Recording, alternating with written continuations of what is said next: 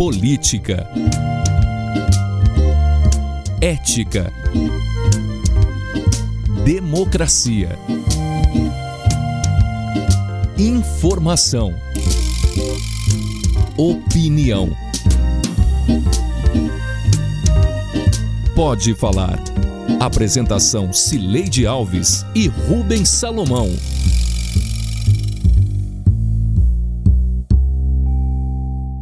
Oi, gente. Estamos chegando para a edição 94 do Pode Falar. Eu em minha casa, em isolamento social, e Rubens Salomão no estúdio da Rádio 730.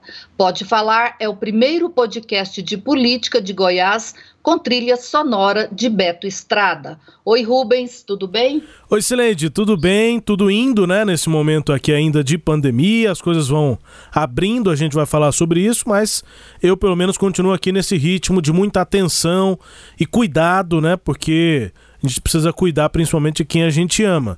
Até por isso você está aí em isolamento, eu venho para cá, trabalho, vou embora logo e fico quieto em casa. Vamos que vamos, Sileide. É, vamos com cuidado, porque essa semana foi uma semana de crescimento quase exponencial dos casos em Goiás. Bom, hoje nós vamos falar do esforço do governo estadual de criar um clima de normalidade administrativa em meio ao combate à pandemia e do ambiente político no passo municipal, que levou a mais uma flexibilização das atividades comerciais em Goiânia.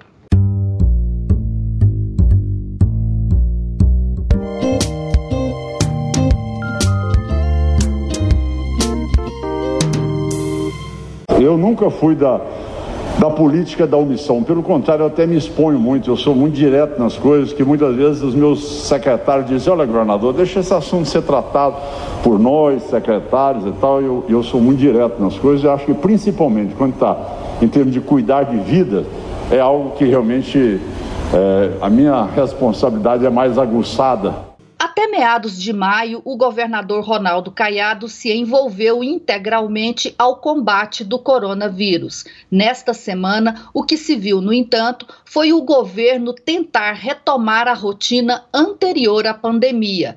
De Covid, o que se ouviu falar foram de ações para, aspas, garantir que goianos não fiquem desassistidos em áreas fundamentais como saúde, economia e assistência social, fecha aspas, segundo frase usada pela assessoria do Palácio.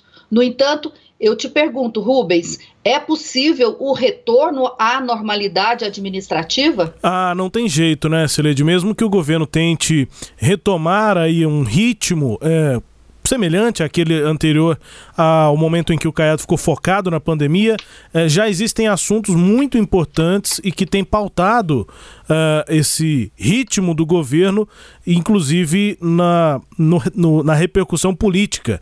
Estou me referindo aqui a esses assuntos das últimas semanas, dois escândalos no governo, não é? Um, primo do governador, o Jorge Caiado, fazendo acusações contra o secretário de Segurança Pública, o Rodney Miranda. O problema era a Codego, né?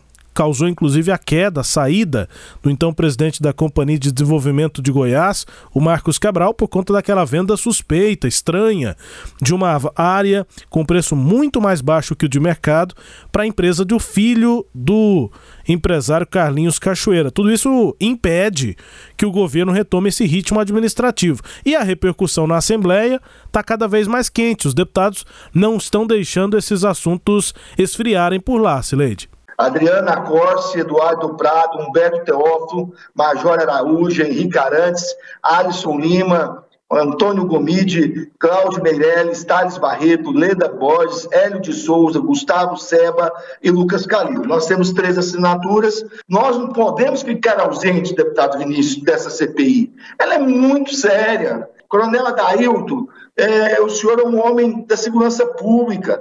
Como que um Coronel Adailton quer ficar fora de uma CPI dessa, onde que denúncias de grampo estão sendo esparramadas, que o secretário de Segurança Pública é, roubou um milhão de reais do Corpo de Bombeiros? Então eu citei esses nomes que se manifestaram favoráveis à criação da CPI, que eu acho que nós não podemos esfriar isso não. Primeiro nós temos a situação do secretário de Segurança Pública, que hoje ele informou a Comissão de Segurança Pública que irá agendar uma data para ser ouvido, mas a Constituição Estadual ela é clara no sentido de convocar, é, ou seja, trazendo a ideia de obrigação em relação a agentes públicos. Então, nós vamos, e tem um prazo aí de 30 dias, e nós vamos, assim, respeitar o prazo de 30 dias. Caso não compareça, eu já vou formalizar o pedido aí é, pela prática aí do crime de responsabilidade, o que pode gerar um impeachment aí do secretário de Segurança Pública caso ele não compareça.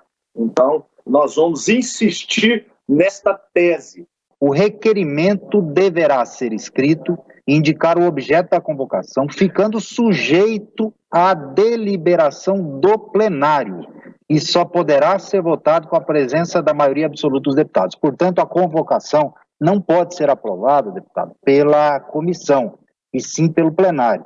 Foi feito um trâmite errado, assim que for encaminhado para o plenário, nós colocaremos em deliberação da maioria dos deputados no plenário. Aí sim ele presta depoimento na comissão. Então não existe nenhuma convocação oficial ainda.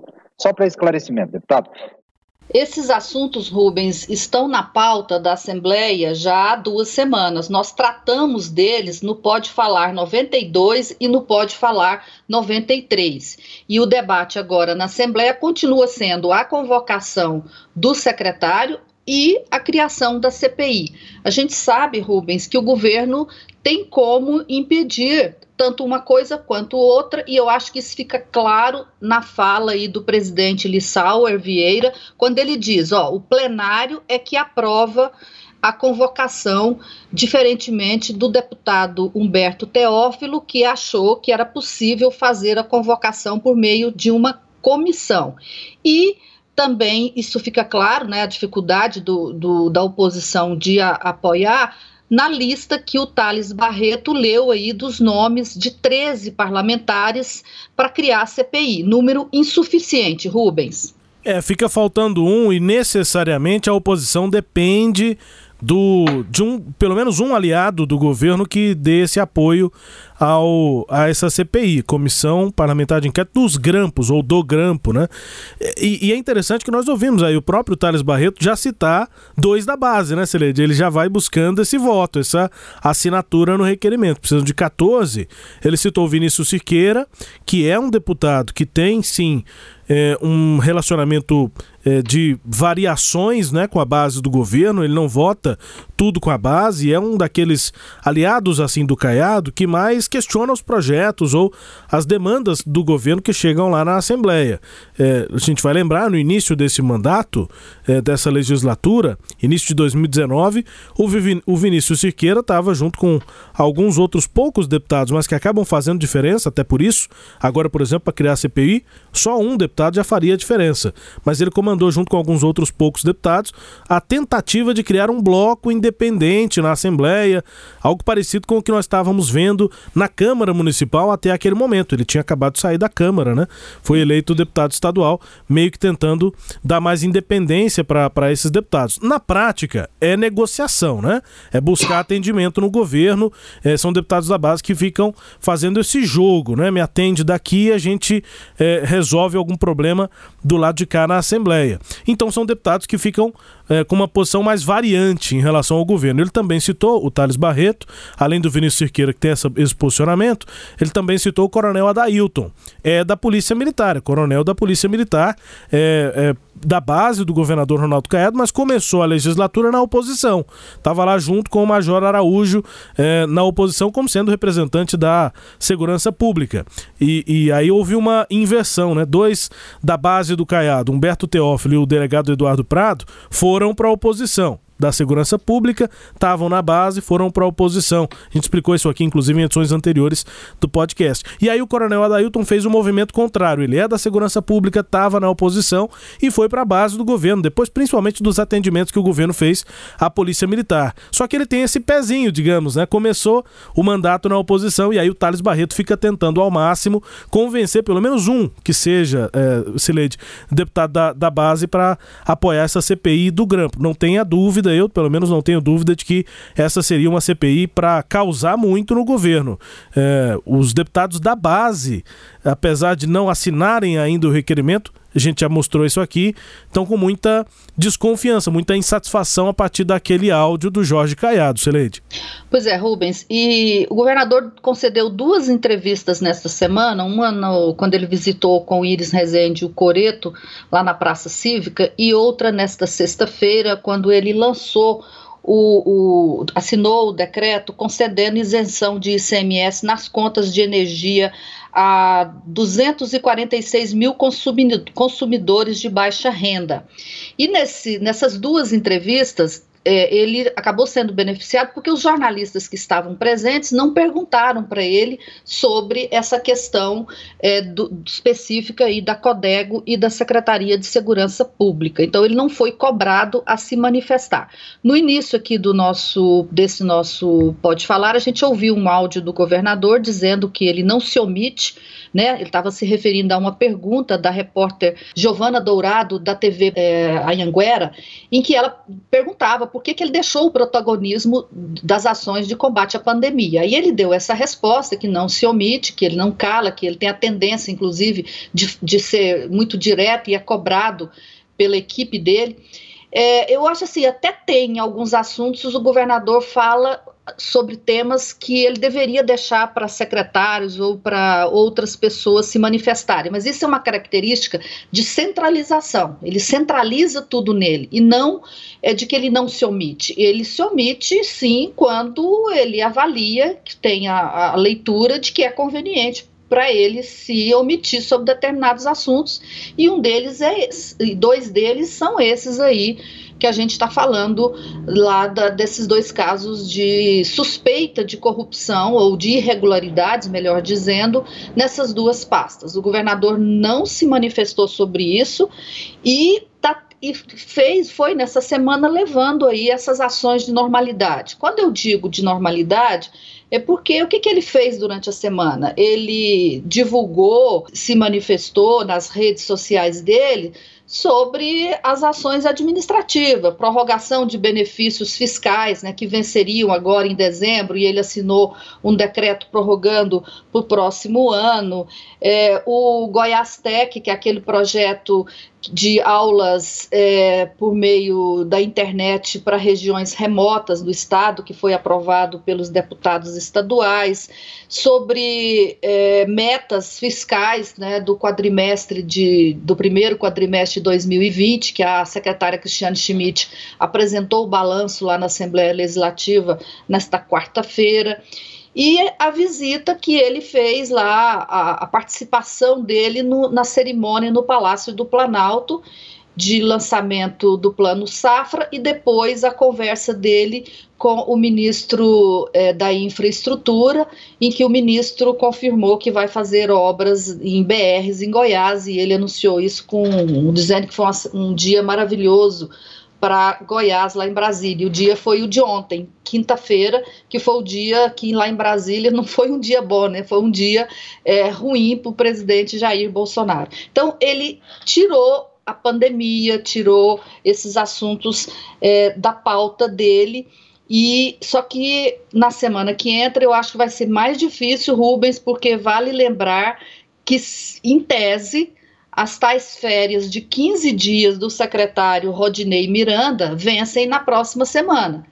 E ele teria de voltar ao cargo de secretário de Segurança Pública. E a minha pergunta é: na sua opinião, há clima político para o secretário voltar acho que não tem clima nem dentro nem fora da Secretaria de Segurança Pública, internamente. As tropas lá, né? A Polícia Civil e Polícia Militar, principalmente, as bases, não estão apoiando a volta do, do Rodney. E aí você me corrija, se você também acompanha, apura, mas o que eu soube, né, é que uma parte dos delegados de Polícia Civil é que ainda apoiaria a volta do Rodney. De resto, agentes, é, uma parte também dos delegados não apoiam. E a Polícia Militar também não tem uma, um entrosamento tão grande com esse secretário de Segurança Pública. É, e fora da secretaria, da SSP, menos ainda, né? A gente pega os deputados é, que têm ligação com a segurança pública, mesmo outros é, secretários, outros auxiliares do governador, a conversa que se ouve é de que o vazamento do áudio do primo do governador Jorge Caiado partiu até mesmo é, de um apoio a esse vazamento de outros secretários, um fogo amigo mesmo dentro do governo. Acho muito difícil que o Rodney volte para esse cargo de secretário de Segurança Pública. Também há uma expectativa na Serede para essa semana, por conta desse prazo aí dos 15 dias de férias, para a investigação em si. A Procuradoria-Geral de Justiça, lá, a chefia do Ministério Público, está investigando e a Polícia Civil também. É, a expectativa era de que algo dessa investigação surgisse. Nós é, acompanhamos aqui até agora, até nessa última semana, o Jorge Caiado não foi em delegacia nenhuma, não prestou depoimento, não deu declarações, mesmo que dentro das investigações sobre as acusações que ele fez. Se isso não aconteceu, é difícil imaginar, pelo menos da minha parte, que essa investigação vá ter mesmo algum tipo de prosseguimento, Sileide. Assim, pelo menos já para ser apresentado nessa próxima semana. É, pois é, não tem clima político para ele voltar nem dentro da Secretaria de Segurança Pública, não tem na Assembleia Legislativa, porque há uma desconfiança muito grande dos deputados e não só da oposição em relação à possibilidade de ter havido grampos e como é, o, a o, o, a crítica a ele, a, a denúncia, a acusação, melhor dizendo, contra ele partiu de uma pessoa de dentro da casa do governador Ronaldo Caiado, um amigo do governador Ronaldo Caiado, que é o primo Jorge Caiado, eu posso entender, Rubens, que não há clima nem dentro do próprio Palácio das Esmeraldas para o retorno do Rodinei Miranda. Então, essa é uma questão em aberta e qualquer que for a solução, vai ser uma, uma solução traumática. Então, a gente espera para essa semana algum é, desdobramento dessa questão aí e para entender né, melhor o que está acontecendo. E aí, Sileide, nesse tema ainda, só para encerrar, é, um movimento que eu estou acompanhando e que acho que vai ser ainda tema é, de novas edições aqui do, do podcast, é que esse movimento relacionado à Secretaria de Segurança Pública e trocas de outros, outros locais, né, outras áreas do governo, é, vai acabar dando mais corpo para um, uma busca do governador Ronaldo Caiado por um reforço na parte de articulação política. Tem nomes aí que vai, vai e voltam, rondam o governo, um deles é o do ex-presidente da Assembleia, José Witt. Interlocutores do governador têm conversado com o Witt e se houver uma eh, troca, uma entrada do Ernesto Roller na Secretaria de Segurança Pública, eh, vai abrir aí uma, uma nova frente eh, de articulação do governo para melhorar essa parte política. É uma intenção, pelo que eu tenho ouvido, do governador de melhorar esse relacionamento e tentar abafar um pouco essa série de crises internas. Me parece que o Fogo Amigo está se tornando quase que uma regra dentro do governo, com grupos muito formados. O governador pode ser que, com essa troca na segurança pública, tente atacar esse fogo amigo dentro do governo, Sileide. Pois é, Rubens, agora é importante é, essa questão que você levanta, porque uma das grandes é, é, falhas, na minha opinião, dentro do governo de, de Ronaldo Caiado é na articulação política. O governador não tem como conduzir tudo. E co como ele não conduz tudo, fica aí um vácuo, né? E isso cria essa, essas, esses problemas para o governo. Agora, não basta trazer um bom articulador, né? Como é o caso do ex-deputado José Witt.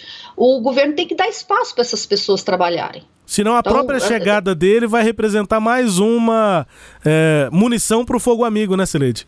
Exatamente, porque é, é, o governador precisa de dar espaço para a atuação da equipe dele. Né? Se isso não acontecer, é, logo a gente vê o próprio articulador sendo mais um articulador sendo esvaziado. Bom, Rubens, e assim a gente termina este bloco.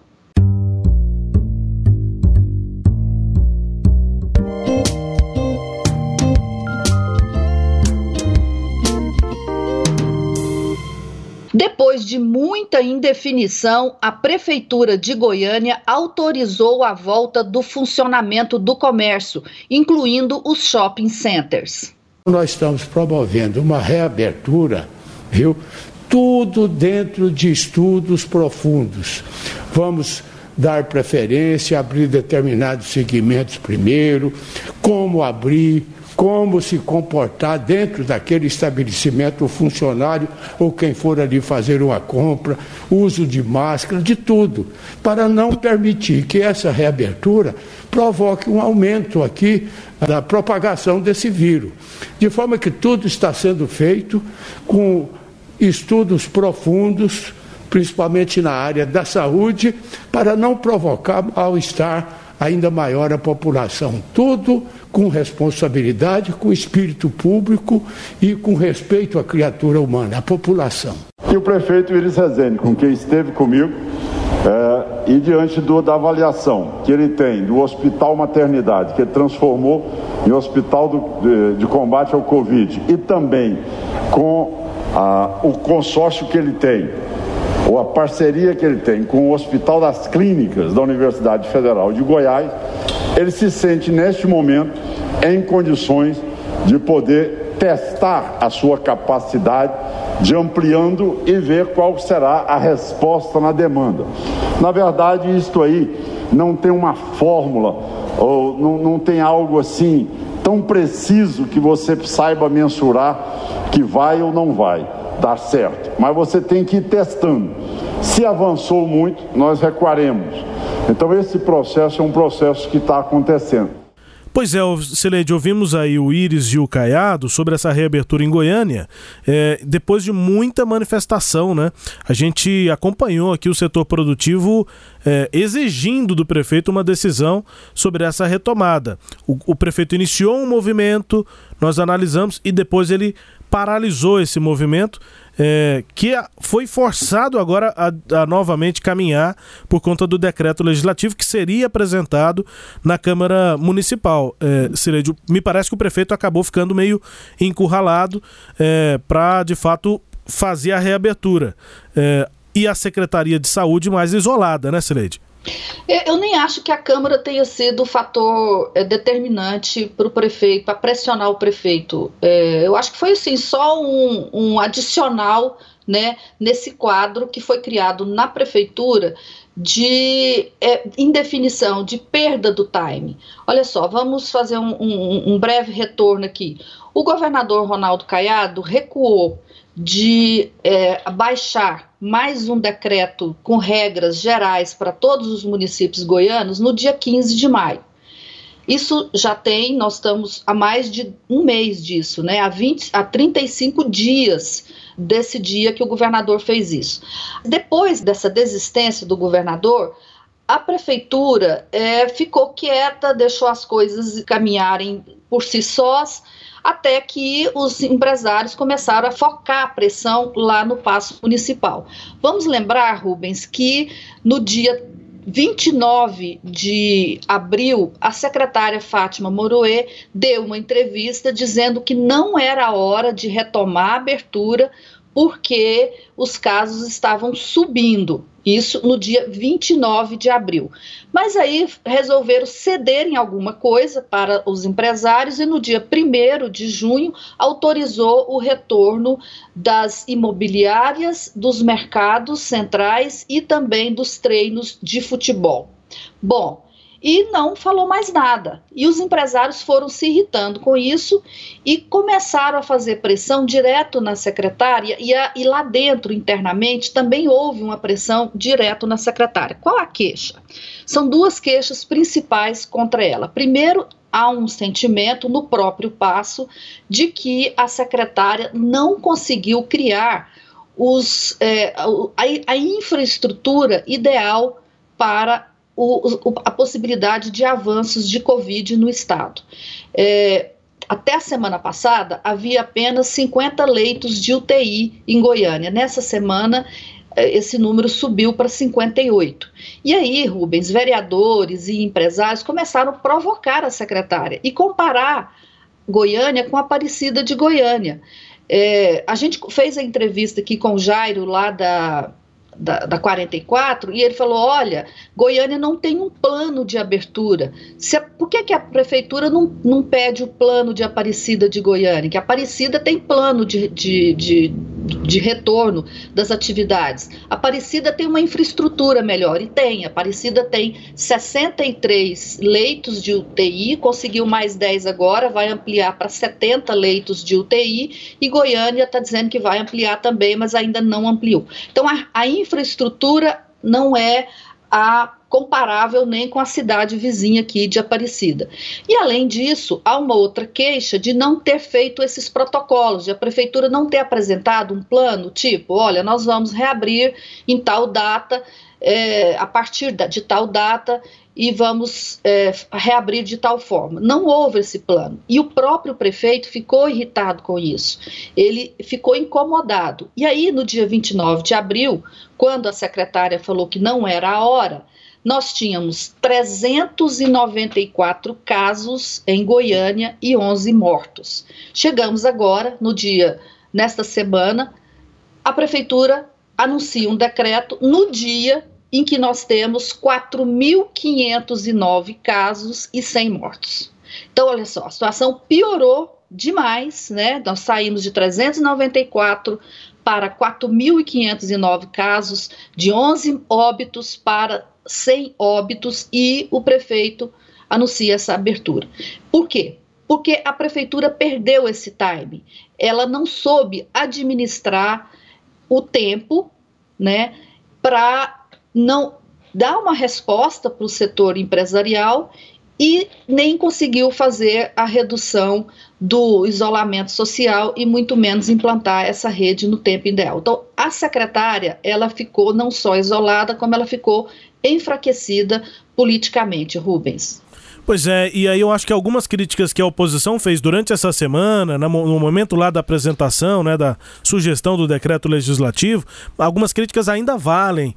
É, por exemplo, a falta de apoio direto ao setor produtivo, além da questão da flexibilização das regras, dos protocolos, mas algo que a prefeitura já poderia ter feito desde o início, é, como por exemplo flexibilizar pagamento de impostos, né? Essas atividades todas que estavam fechadas, se elas não estão tendo rendimento, não dá para pagar imposto. A prefeitura não deu nenhuma manifestação em relação a isso.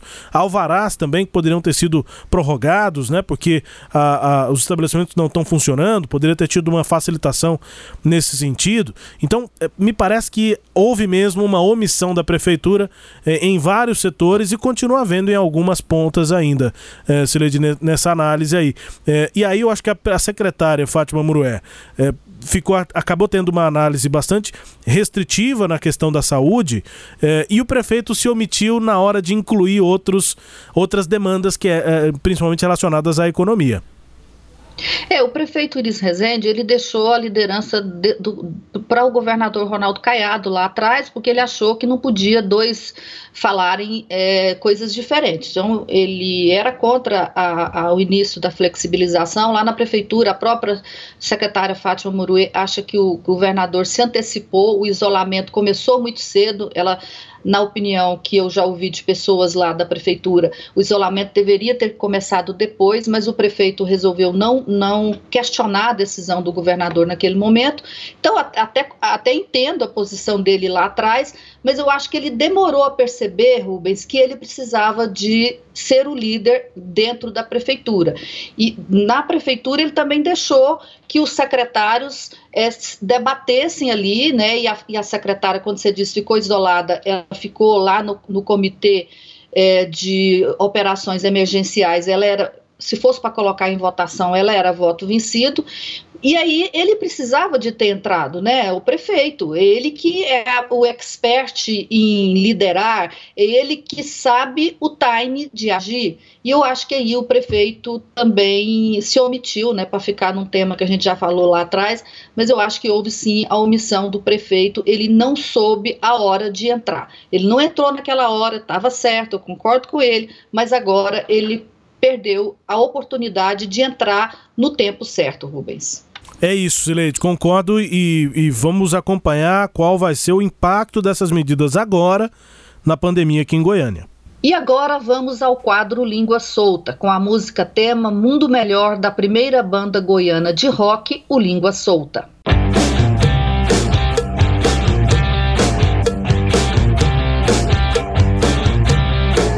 De familiares de milicianos que trabalhavam lá. Como é que fica esse discurso?